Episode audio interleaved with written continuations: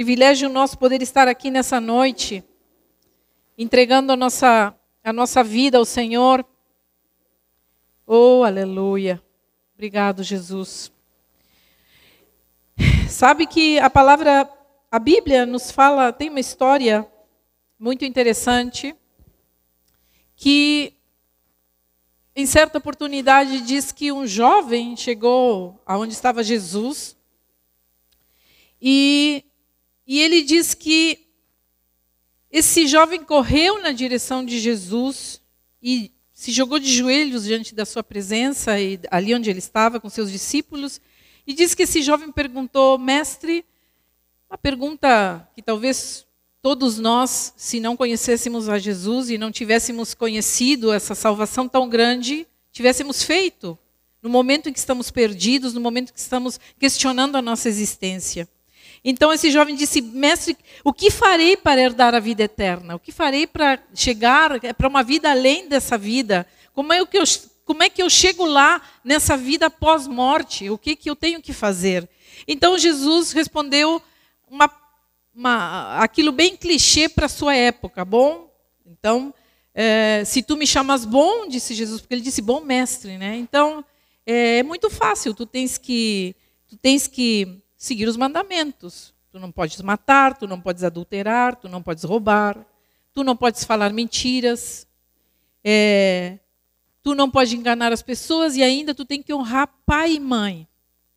Então ele disse: Olha, ele disse, eu entendo isso que tu está falando, mas só que isso eu já faço desde que sou adolescente. Vivi a minha adolescência. É como aquele aquele, aquela criança que nasce e cresce dentro da igreja, né? Ele já sabe de cor e salteado que é certo que é errado. Eles podem não fazer, mas eles sabem. né? Depende lá, você está lutando com seu adolescente lá, fazendo as coisas erradas, você diz, mas tudo que eu ensinei para essa criança, mas ele sabe, no fundo do seu coração, ele sabe que é certo ou errado. Ele é esperto, né? Então, é, Jesus, então, quando diz que quando esse jovem fala essa palavra para ele, olha, desde adolescente eu sigo tudo isso, eu nunca me desviei disso, eu ando sempre na linha. Então, Jesus, a palavra, eu, eu, eu me detenho nos detalhes quando eu leio a Bíblia, porque às vezes os detalhes nos deixam mais espertos com aquilo que realmente estava acontecendo. Nós lemos eh, o, o todo, a palavra, e aquelas vezes nós não prestamos atenção, mas diz a palavra que Jesus olhou para aquele menino e o amou. Houve um. O coração de Jesus dilatou, porque ele conseguiu enxergar lá dentro do coração daquele jovem. E ele viu algo que foi determinante para aquele momento. E ele disse assim: falta-te só uma coisa. É verdade, tu tens seguido tudo isso, mas te falta uma coisa.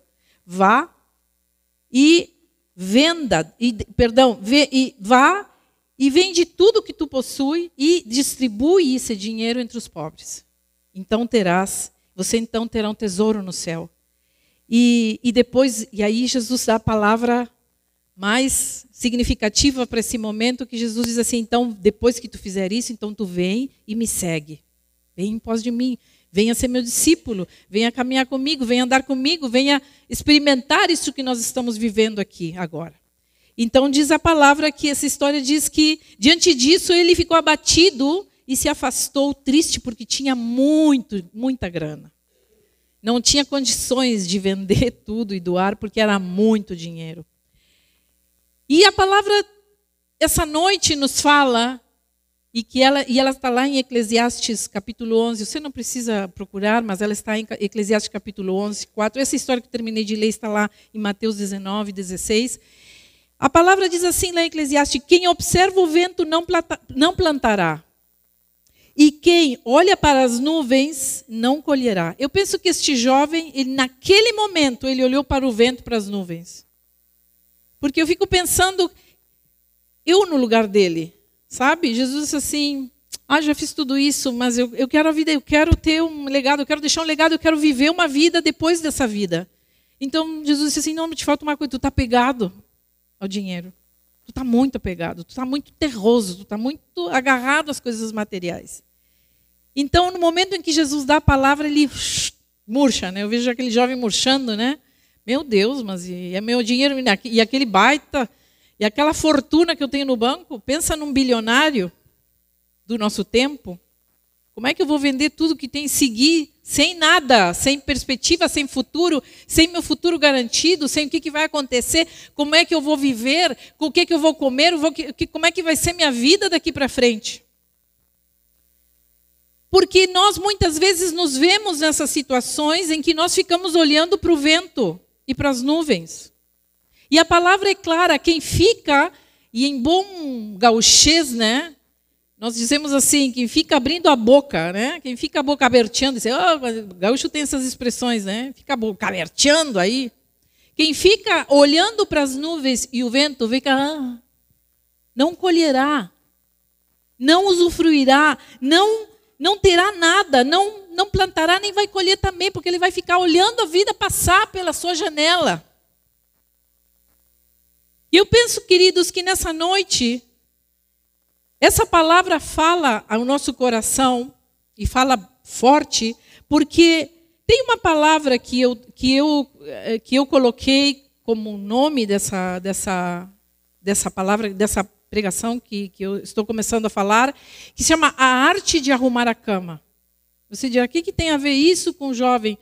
Tem tudo a ver. Porque, sabe, quando nós nós olhamos assim a nossa vida começando o nosso dia, quando nós começamos o nosso dia de manhã, eu pergunto qual é a primeira coisa que nós fazemos quando levantamos. Ah, pastor, é óbvio, vou primeiro ao banheiro. Eu penso que todos nós temos uma mesma rotina. A gente se levanta meio dormido, vai lá ao banheiro, lava o rosto, se higieniza, ou toma um banho, se prepara para trabalhar, toma o seu café e sai, às vezes, cinco minutos antes que o ônibus passe. A gente sai assim, né?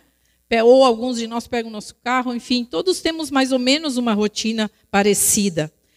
Mas a gente, muitas vezes, a última coisa que a gente vai fazer no nosso dia é arrumar a nossa cama. E eu quero que a gente se concentre nessa noite, porque, sabe, é, tem tudo a ver com o que nós vamos falar. Tem uma palavra que se chama, que diz, que uma palavra procrastinação. O que, que é procrastinar?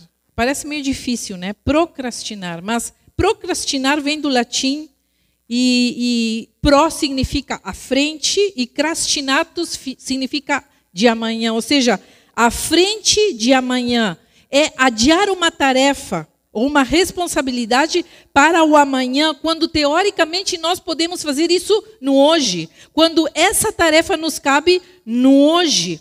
Eu penso que este jovem, quando Jesus mandou, chamou ele a caminhar com ele, ele procrastinou um tempo, que era naquele momento. Ele não podia deixar essa decisão para o amanhã, ele não podia deixar aquela decisão para pensar durante a semana. Eu vou fazer os cálculos, Jesus, só um pouquinho, Senhor, espera, me espera aí, eu vou fazer os cálculos do quanto eu vou perder e como eu vou parar de ganhar dinheiro e o que, que eu vou fazer. Se eu poderia ou não poderia ver, assegurar meu futuro de alguma maneira. Eu penso que ele teve de imediato essa palavra, tanto que diz que ele se entristeceu porque Jesus chamava no agora. Jesus chamava no, vamos lá, é hoje, é agora, é nesse momento. Não pensa muito.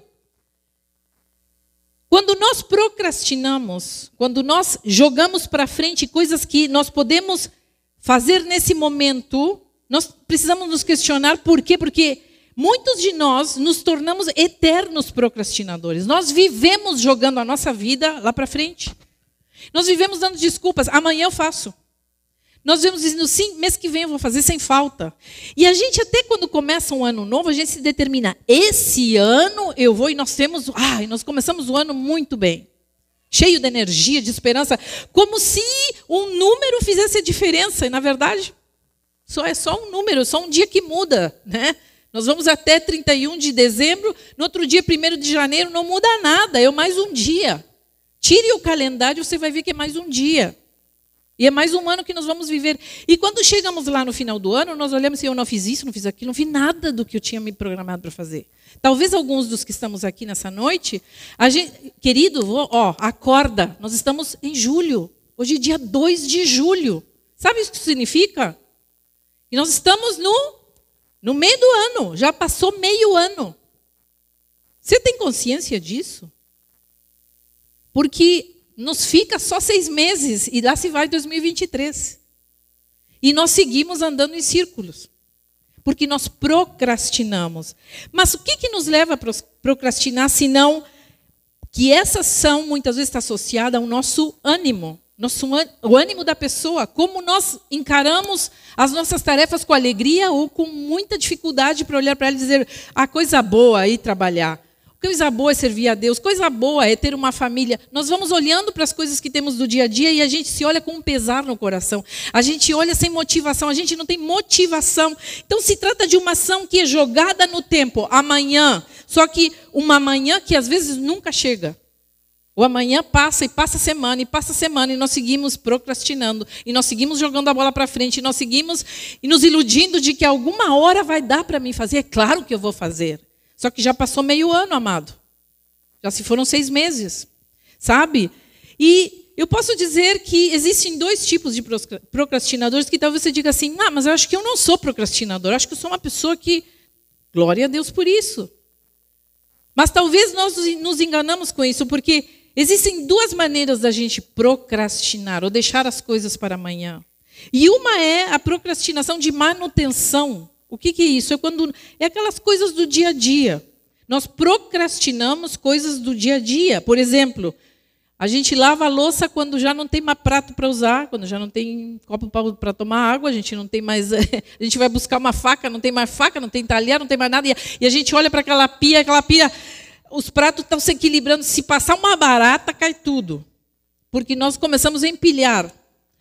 Não vou falar nem da roupa que nós vamos se amontoando no banheiro, todo mundo vai tomando banho, jogando lá, parece, né, atrás da porta, fá, fá, fá. Chegou no final da semana, abre, a, a, dona de casa abre a porta e é aquele capaz de, de, de morrer de roupa, cai tudo em cima.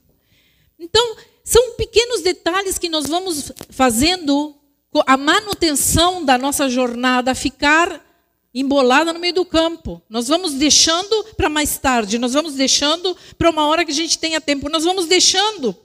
Então, nós vamos deixando tudo para a última hora, como por exemplo, vence uma carteira, nós sabemos que vence mês que vem. Mas a gente diz assim: "Ah, tá, mês que vem eu faço". Quando nós queremos ver passou o vencimento, nós andamos com a carteira vencida. Exames que a gente tem que fazer, não diz: "Não, mês que vem eu faço".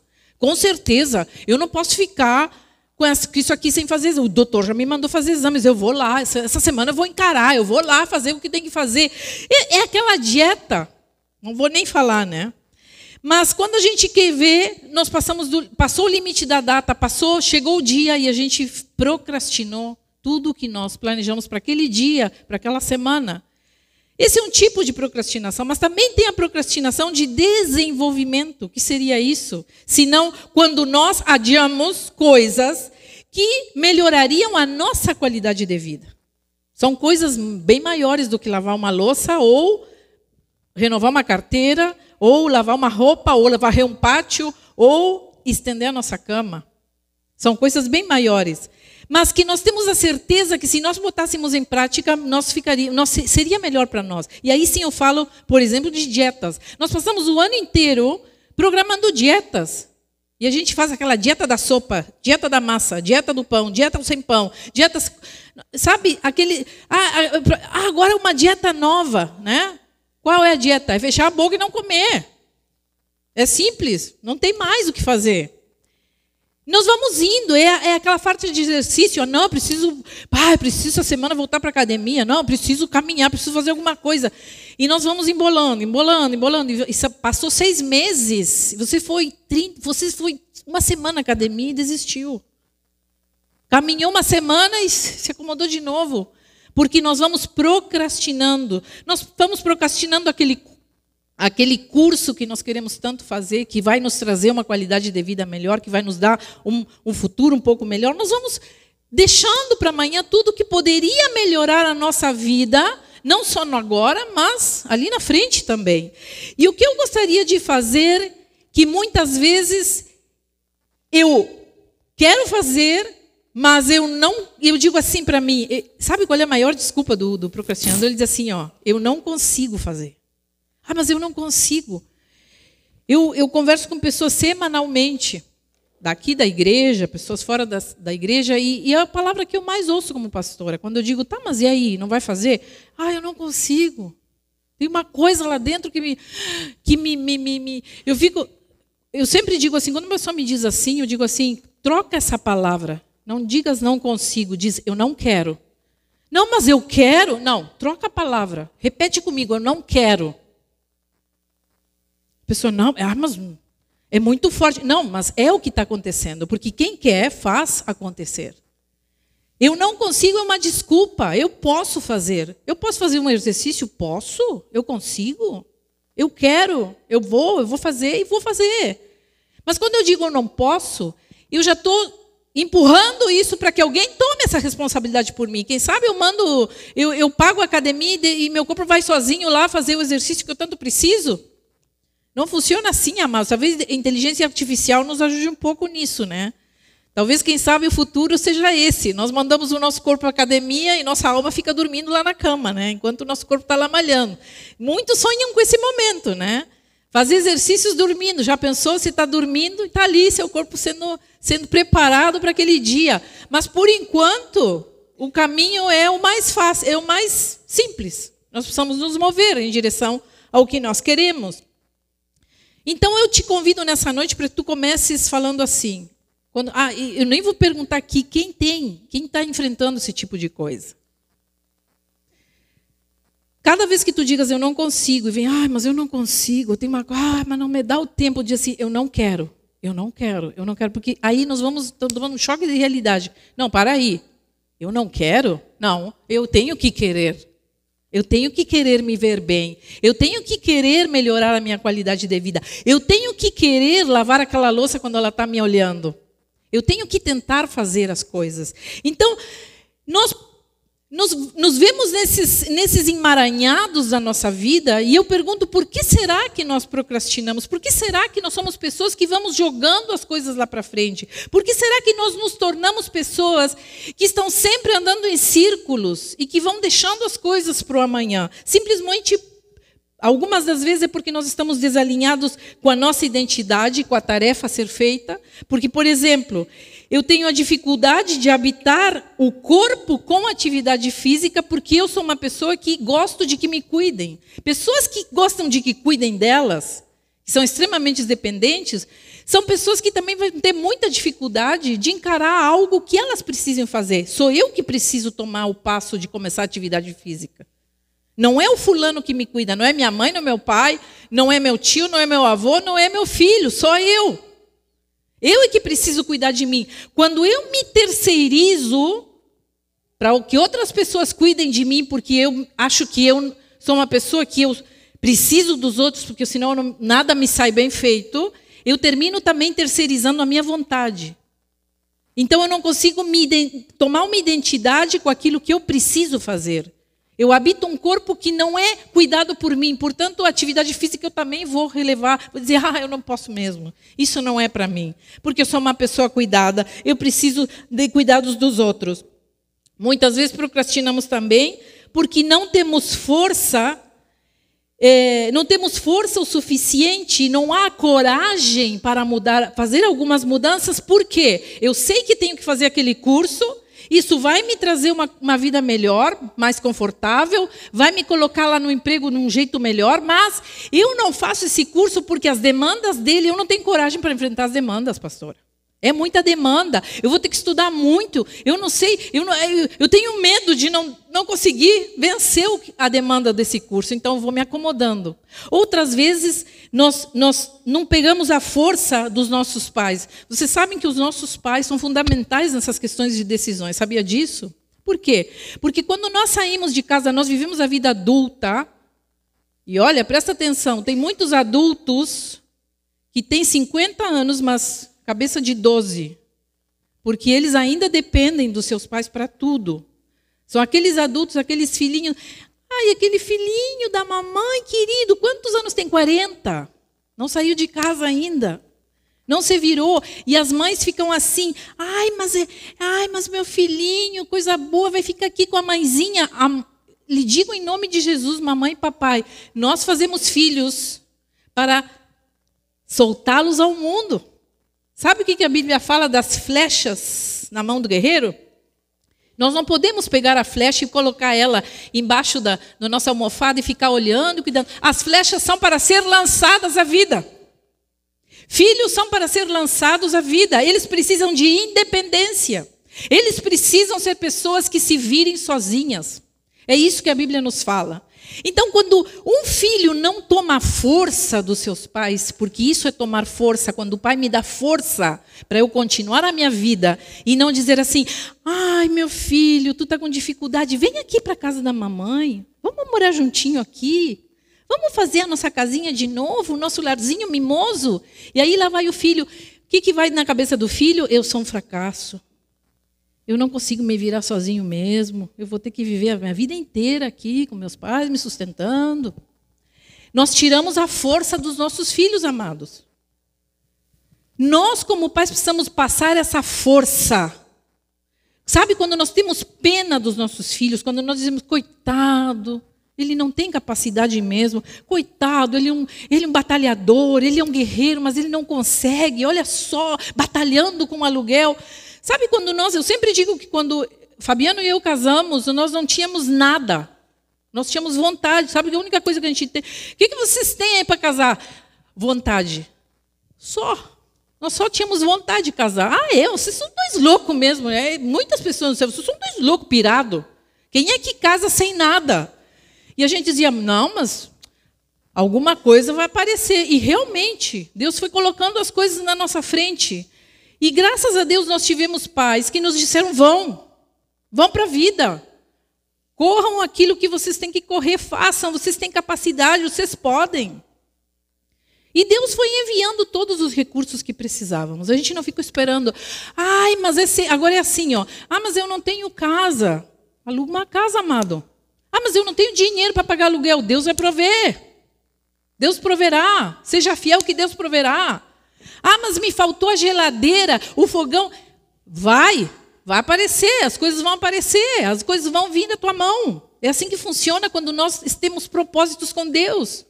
Quando o nosso propósito está dentro da vontade de Deus, é assim que as coisas acontecem. Mas quando nós, como pais, olhamos para os nossos filhos, dizemos, pobrezinho, ele, coitado, nunca vai conseguir sair disso, nós tiramos a força deles. E eles acreditam, e eles, porque eles sentem. Eles sentem o que a gente sente. Nós estamos ligados. Então eles dizem, pá, realmente, eu não, não vou conseguir, eu não vou conseguir. E nós vamos tendo filhos procrastinadores. E nós vamos nos tornando, vendo os nossos filhos procrastinar as suas vidas em todo sentido. Procrastina um curso, procrastina uma dieta, procrastina um tratamento de saúde, procrastina um relacionamento, porque não está preparado para isso. E nós vamos querendo ajudar, com a intenção de ajudar, nós vamos sendo pessoas que boicotam a, a vida deles. Olha, queridos, isso é uma coisa tão simples como dois, é, como dois mais dois são quatro. Mas a gente é duro de coração. E a gente fica que nesse jovem rico, olhando para a conta bancária e dizendo: Mas como é que eu vou resolver o meu futuro sem esse dinheiro? E Jesus ali, vamos, esperando. Eu penso a oportunidade que esse homem perdeu de escrever uma história que ficaria aqui, sendo contada aqui, de outra maneira. Mas, lamentavelmente, ele se tornou um exemplo que, quando nós olhamos para essa história, dizemos: Mas o que, esse homem perdeu de caminhar três anos com Jesus? Jesus tinha pressa, ele só tinha três anos para estar ali. Ele não podia ficar esperando que ele resolvesse as questões com seu dinheiro, ele precisava daquele homem naquele momento. E nós, às vezes, ficamos com essa de querer jogar à frente uma coisa que só nós podemos fazer. Às vezes, nos tornamos procrastinadores por causa das, das redes sociais, sabe? Nós estamos vivendo um tempo muito difícil. Nós estamos vivendo um tempo, e que nós estamos sempre falando aqui, que, que nós vivemos todo o tempo com o celular na mão. Sabe? Nós vivemos todo o tempo. Só que nós precisamos é, entender que as redes sociais foram feitas justamente para isso as redes sociais foram feitas por pessoas extremamente inteligentes, de inteligências acima da média, e que justamente foram estudadas de tal maneira para que nós passamos, para que nós passemos o dia inteiro olhando para elas. Pensa que o Instagram e o Facebook também, antes, um tempo atrás, quando eles quando quando nós entramos nas redes sociais, elas não tinham stories. Lembra disso? Era só o Facebook e o Instagram.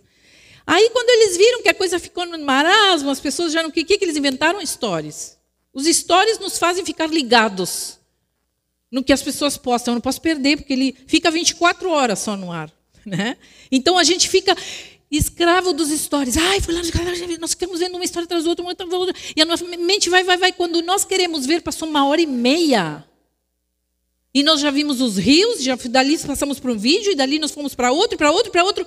Nós estamos presos num sistema que foi milimetricamente estudado e calculado para nos prender. Para tomar o nosso tempo, para que a gente ficasse vendo a vida, olhando para as nuvens e o, e o vento, sem semear e sem colher. Eu pergunto uma, faço uma pergunta: você já mediu o tempo que passa no celular? Já fez isso aí? Comece a medir o tempo, sabe? Lá no, no, no, nas configurações, já sabem disso, né? Tô, mas de repente alguém não sabe. Lá nas configurações do celular tem um, um, um, botãozinho ali que mede o tempo em que nós passamos no celular de redes sociais. Você pode programar se você quanto tempo você passa no Instagram, quanto tempo passa no Twitter, quanto tempo passa no Facebook. Porque você vai ver no final do dia, no final da semana, quantas horas nós tivemos presos a uma coisa que em nada nos acrescentou. Em absolutamente nada.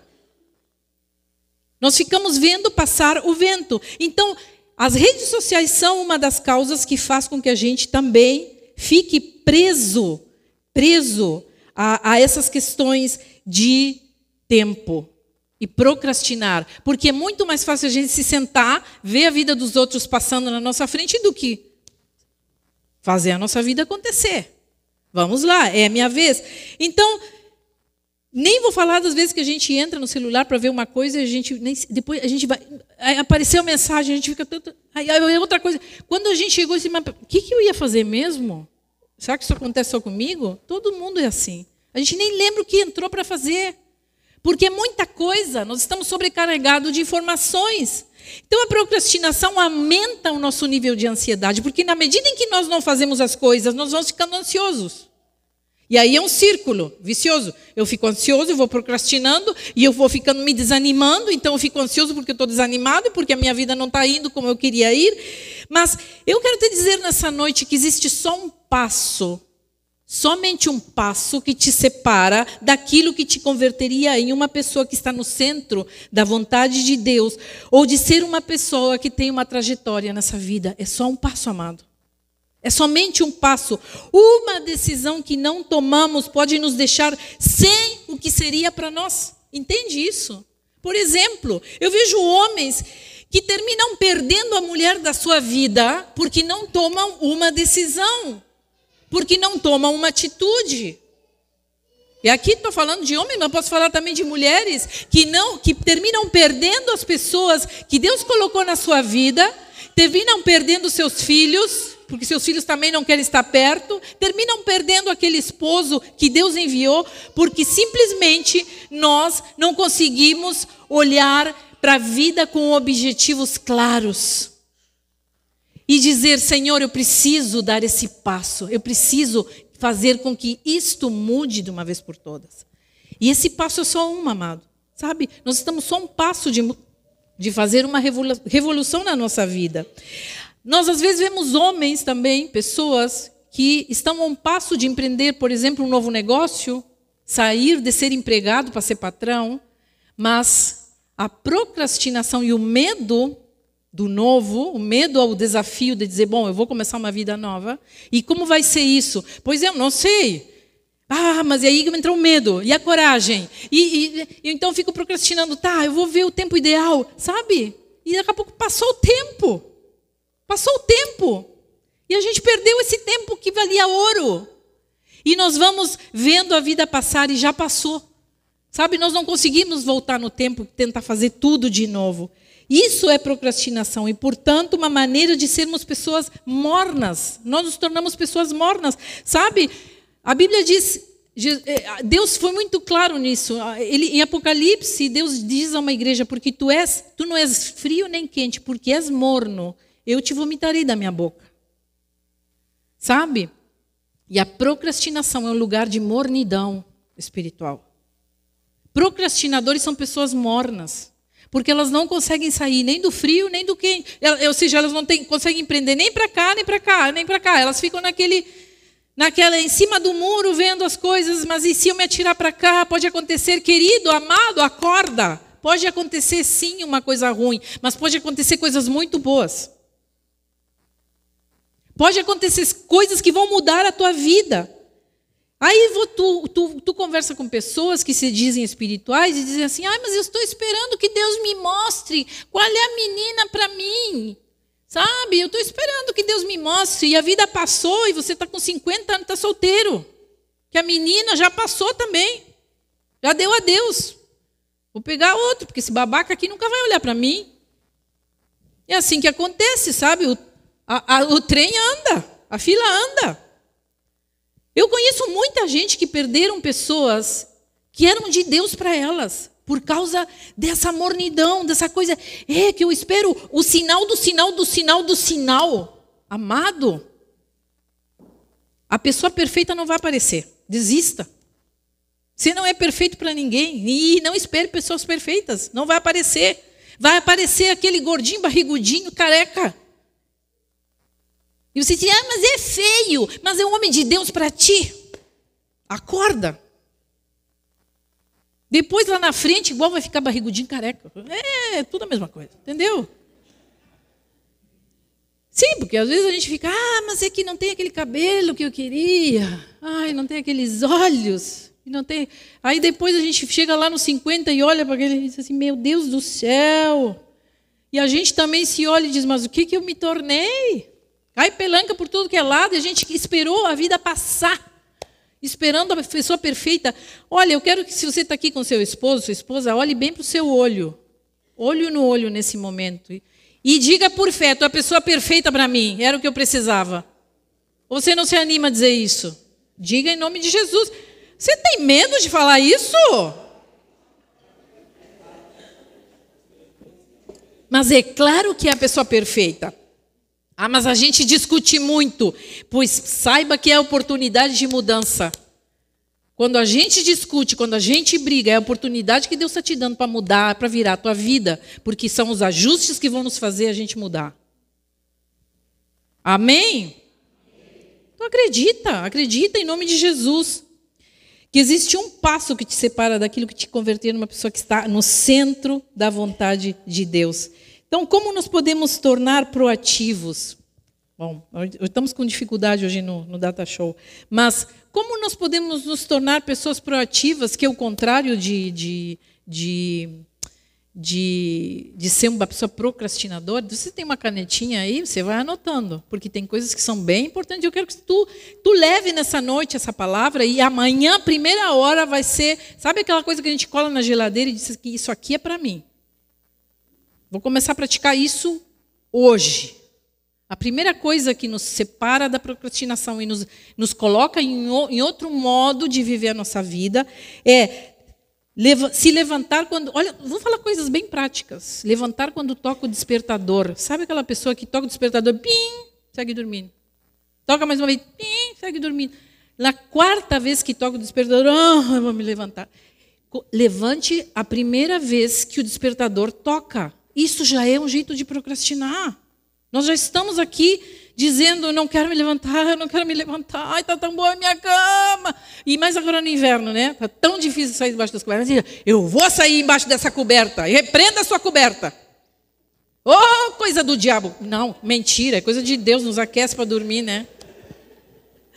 Mas olha como uma coisa boa pode se tornar uma coisa ruim também, porque de manhã a gente diz, ai, estou tão quentinho, estou tão fofa, minha caminha me abraçando, me agarrando, e a gente quer mais cinco minutos, mais cinco minutos. Eu sei o que é isso, eu já fui uma adolescente procrastinadora, né? Quando chegava a hora de ir para a escola, pim, celular. Eu tinha o prazer de colocar o celular meia hora antes para ele ficar tocando, tocando, tocando, tocando, tocando. E, e, o pior, gente, eu era até eh, masoquista, porque chegava no sábado, que era meu dia de poder dormir, e eu colocava o despertador só para ter o prazer de apagá-lo e seguir dormindo. Pensa numa pessoa louca. É, não faça isso, tá? Porque isso, isso, isso condiciona a nossa mente. Nós vamos condicionando a nossa mente de encarar o nosso, o nosso dia a dia como uma coisa ruim. Você precisa olhar o seu dia a dia, o seu, a sua jornada de trabalho, de estudo, como uma benção Não como um fardo. É uma bênção na sua vida. Tá? Deus te deu o trabalho, Deus te deu a possibilidade de estudar, e é uma bênção na sua vida acordar e ir trabalhar, ter suas pernas bem para poder caminhar, pegar um ônibus, sair de carro. Glória a Deus por isso. Pensa quantas pessoas não podem fazer o mais. Sabe quando a gente dá valor para essas coisas? Quando a gente está lá no hospital. A gente não consegue se mexer. Aí tu diz assim: ai, que eu queria tanto meu banho lá em casa, e não esse banheiro aqui, cheio de cabelo, todo sujo. Sabe? Eu queria tanto a minha caminha. E a gente começa, quando volta do hospital, a gente dá valor para o mínimo, para as pequenas coisas. Então, comece a dar valor para essas pequenas coisas. Pare de desligar o, o, despertador. E outra, assim que pula da, da cama, o que, que faz? Arruma a sua cama. É a primeira coisa que nós precisamos para vencer a procrastinação, arrumar a nossa cama. Nós precisamos arrumar. Ela é. Eu, um quarto a mim me diz tudo sobre uma pessoa. Se eu entro num quarto e vejo aquela. Eu vejo às vezes as meninas tirando fotinho no espelho, né? Celular. E aí, pensa assim, ó. Pensa. Sabe, eu não tenho como não reparar, porque eu não consigo olhar para a pessoa. Eu, eu, me chama a atenção que tem atrás. Eu olho assim e digo, a cama tudo bagunçada. As roupas tudo amontoadas, o que, que é aquilo? Não tem como. A minha filha diz, mãe, tu é muito chata, sou mesmo. Aí a pessoa me chama para ir na sua casa, me diz assim, aí não repara, tá? Reparo, não tenho como.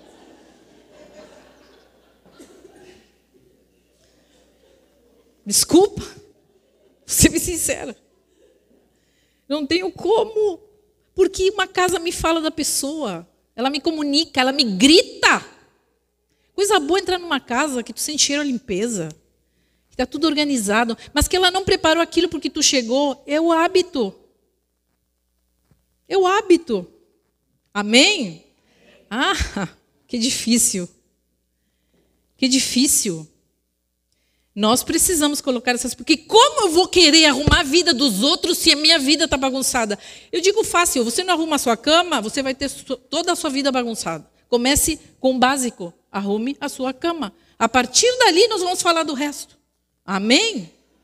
Outra, use uma lista de tarefas. Ah, aliás, eu vou dizer uma coisa, isso aprendi com a minha mãe. Eu estudava piano, comecei a estudar piano com oito anos. É, a minha, a minha, a meu curso de piano ficava na frente da minha casa. Eu tinha que, era bem assim, ó, porta com porta. Eu só precisava atravessar a rua. E eu me levantava de manhã, arrumava minha cama. Deus o livre, não arrumar minha cama. Minha mãe sabe? Minha mãe era aquele, aquela, ele era o olho, sabe aquele, aqueles filmes que, que, que, que a, da a presença, sabe? Estava em tudo. Minha mãe, olha isso aqui, e aquele lá, e aquela roupa, e aquela, ficou tirado ali, olha aquilo ali, ficou fora do lugar. Minha mãe era, pensa, né?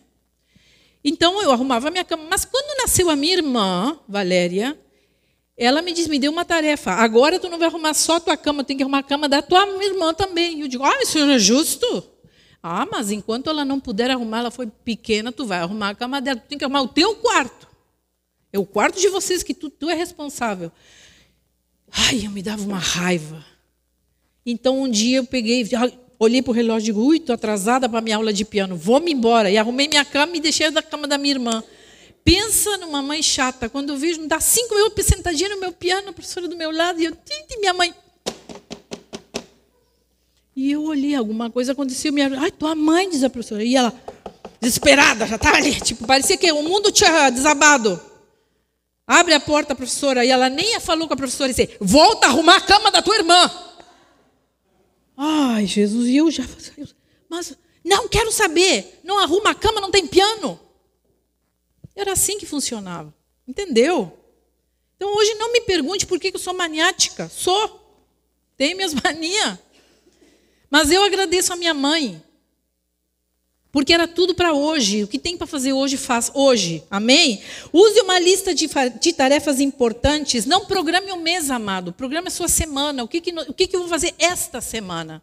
Programe a sua semana e faça a lista. E vai dizendo: terça-feira eu vou fazer tal coisa, quarta-feira eu vou fazer tal outra, quinta eu vou fazer isso, sexta. E vai programando a sua semana. Porque se você programar o seu mês, não vai dar certo. Programa a sua semana e vai fazendo as coisas que precisam ser feitas. Eu preciso lixar aquela parede, eu vou fazer na terça, sem falta. Eu preciso passar clorofina naquelas paredes que estão mofadas, eu vou fazer no sábado, sem assim. Entende o que estou lhe dizendo? E vai riscando as tarefas. É a melhor coisa. Outra, realize uma tarefa por vez. Às vezes nós queremos fazer tudo junto, não dá certo. Vai fazendo uma coisa, depois vai fazendo outra. Termina o que começa termina o que começa, é assim que funciona. Quando for trabalhar, remova as distrações. Não tente trabalhar com isso aqui do lado, a não ser que você trabalhe com isso. Aí tudo bem. Mas se você trabalha com isso, feche redes sociais. Porque senão tu vai, tu vai entrar, vai ver a mensagem que te mandaram, daqui a pouco, pim, a rede social, uh, vou lá só um pouquinho, vou lá. Entendeu? Tire, largue fora as distrações, porque senão nós não vamos conseguir fazer nada. Passou uma hora e nós estamos embolados. E se você gosta de falar, não leve companheiro que fala demais. Se junte com gente que fala pouco. Que aí a gente começa a blá, blá. Sabe aquele colega que papo e papo e papo, quando vem, passou a manhã e nós estamos ali de papo, não fizemos nada. Sabe? Você tem que se juntar com gente que também é proativa. Alterne entre produzir e descansar, porque descansar, queridos, faz parte também das tarefas. Isso também, se você virar um cara obcecado por trabalho, não vai dar certo. Você precisa ter seu tempo de descanso. Quando esse tempo de descanso? No final do dia? Então eu vou descansar, eu vou me dar o prazer de não fazer nada durante uma hora. Nós vamos aí indo, nós vamos indo. Porque também precisamos visualizar nossos objetivos com maior frequência. Nós precisamos ir olhando aquilo que vamos fazendo toda hora, toda hora. Já fiz, já fiz, não fiz. Eu tenho que ficar de olho naquilo que para me para me corrigir, para eu parar de ser uma pessoa procrastinadora. Porque sabe, a vontade de Deus nunca vai se revelar completamente. Às vezes nós começamos uma, uma coisa, a gente não sabe no que vai dar. Mas, sabe, pensa que Deus vai te revelando aos poucos, assim como fez com o povo quando saiu do Egito. Deus não disse assim: ah, vocês vão sair do Egito e os, e os exércitos de Faraó vai sair atrás de vocês correndo e vocês vão ir fugindo deles, mas fiquem tranquilos, quando chegar lá na frente do mar, Moisés vai fazer assim com a vara, o mar vai se abrir e vocês vão passar em terra seca, e aí, quando vocês estiverem do outro lado, eu vou fechar o mar e os egípcios vão morrer tudo afogado. Deus não fez isso. Deus não revelou seu plano por completo. Ele disse assim, somente disse assim: diz ao meu povo que marche. Sabe? Diz ao meu povo que marche. Ele não disse tudo o que ia acontecer. E nós, às vezes, não nos animamos a marchar porque a gente não sabe o que tem na frente. Mas eu te digo nessa noite que o Senhor está te dizendo: marcha. O Senhor, nessa noite, está nos falando: diz ao meu povo que marche, que continue adiante, caminhando firme. Porque eu vou fazer grandes coisas lá na frente, mas. É uma surpresa. Entendeu? Porque Deus nos surpreende. E de surpresa, mar aberto, uh, tchum, passamos para o outro lado. É assim com Deus. Não pense que Deus vai lhe dizer tudo direitinho, como é que vai ser sua vida. Nós muitas vezes caminhamos assim com Deus, ó. Aliás, a maioria das vezes, e vou lhe dizer que são as vezes que mais dá certo a coisa, quando nós perdemos o controle da nossa vida e vamos nos deixando guiar por aquela maré, por aquela brisa, por aquela coisa maravilhosa que Deus vai nos levando. Senhor, mas e agora? Agora é por aqui, dobra a direita. E agora, Senhor, agora segue em frente. E agora vou fazer isso e vamos. Sabe? Nós precisamos confiar naquilo que Deus está fazendo nas nossas vidas, mas nós precisamos tentar. Porque, sabe, as oportunidades aparecem nas tentativas. É aí que as oportunidades aparecem. Não espere que as coisas se deem, que caia um anjo do céu e abra aquela porta. Porque a porta vai se abrir na medida em que nós vamos caminhando em direção a ela fechada. Nós vemos a porta fechada na nossa frente, mas nós seguimos dizendo: não, mas eu não posso procrastinar, eu não posso deixar para amanhã seguir avançando, eu tenho que seguir caminhando. Ela vai se abrir, ela vai se abrir, ela vai se abrir e se abre. É assim que funciona com Deus. Para abrir o mar, nós precisamos molhar os nossos pezinhos. Você não chega lá na praia com o mar aberto. Como aconteceu com o povo, eles precisaram chegar ali, molhar os pés e o mar se abriu. Nós precisamos tentar, nós precisamos seguir adiante. Que a vida nos surpreenda envelhecendo e sendo produtivos, ou pelo menos tentando acertar, porque sabe quando Deus nos olha tentando acertar, Ele já nos abençoa. Não tem como nos abençoar, Mas olha ali, meu filho está tentando, ele está vivendo, ele está se virando. Como é que eu não vou abençoar essa pessoa? Agora Deus olha para ti e tu está assim. Ah. Aqui, Senhor. Ah. Sabe que nem aqueles passarinhos no ninho? Nós precisamos caminhar, amados. Talvez nessa noite tu estejas um pouco assim, sem saber o que vai fazer, o que vai acontecer, e tu estejas ali, no meio do campo, embolando um relacionamento, embolando uma decisão, enrolando algo que deveria ser feito hoje. E eu vou te dizer nessa noite: é hoje. Ô, oh, glória! Estamos preparados para isso? Porque é hoje.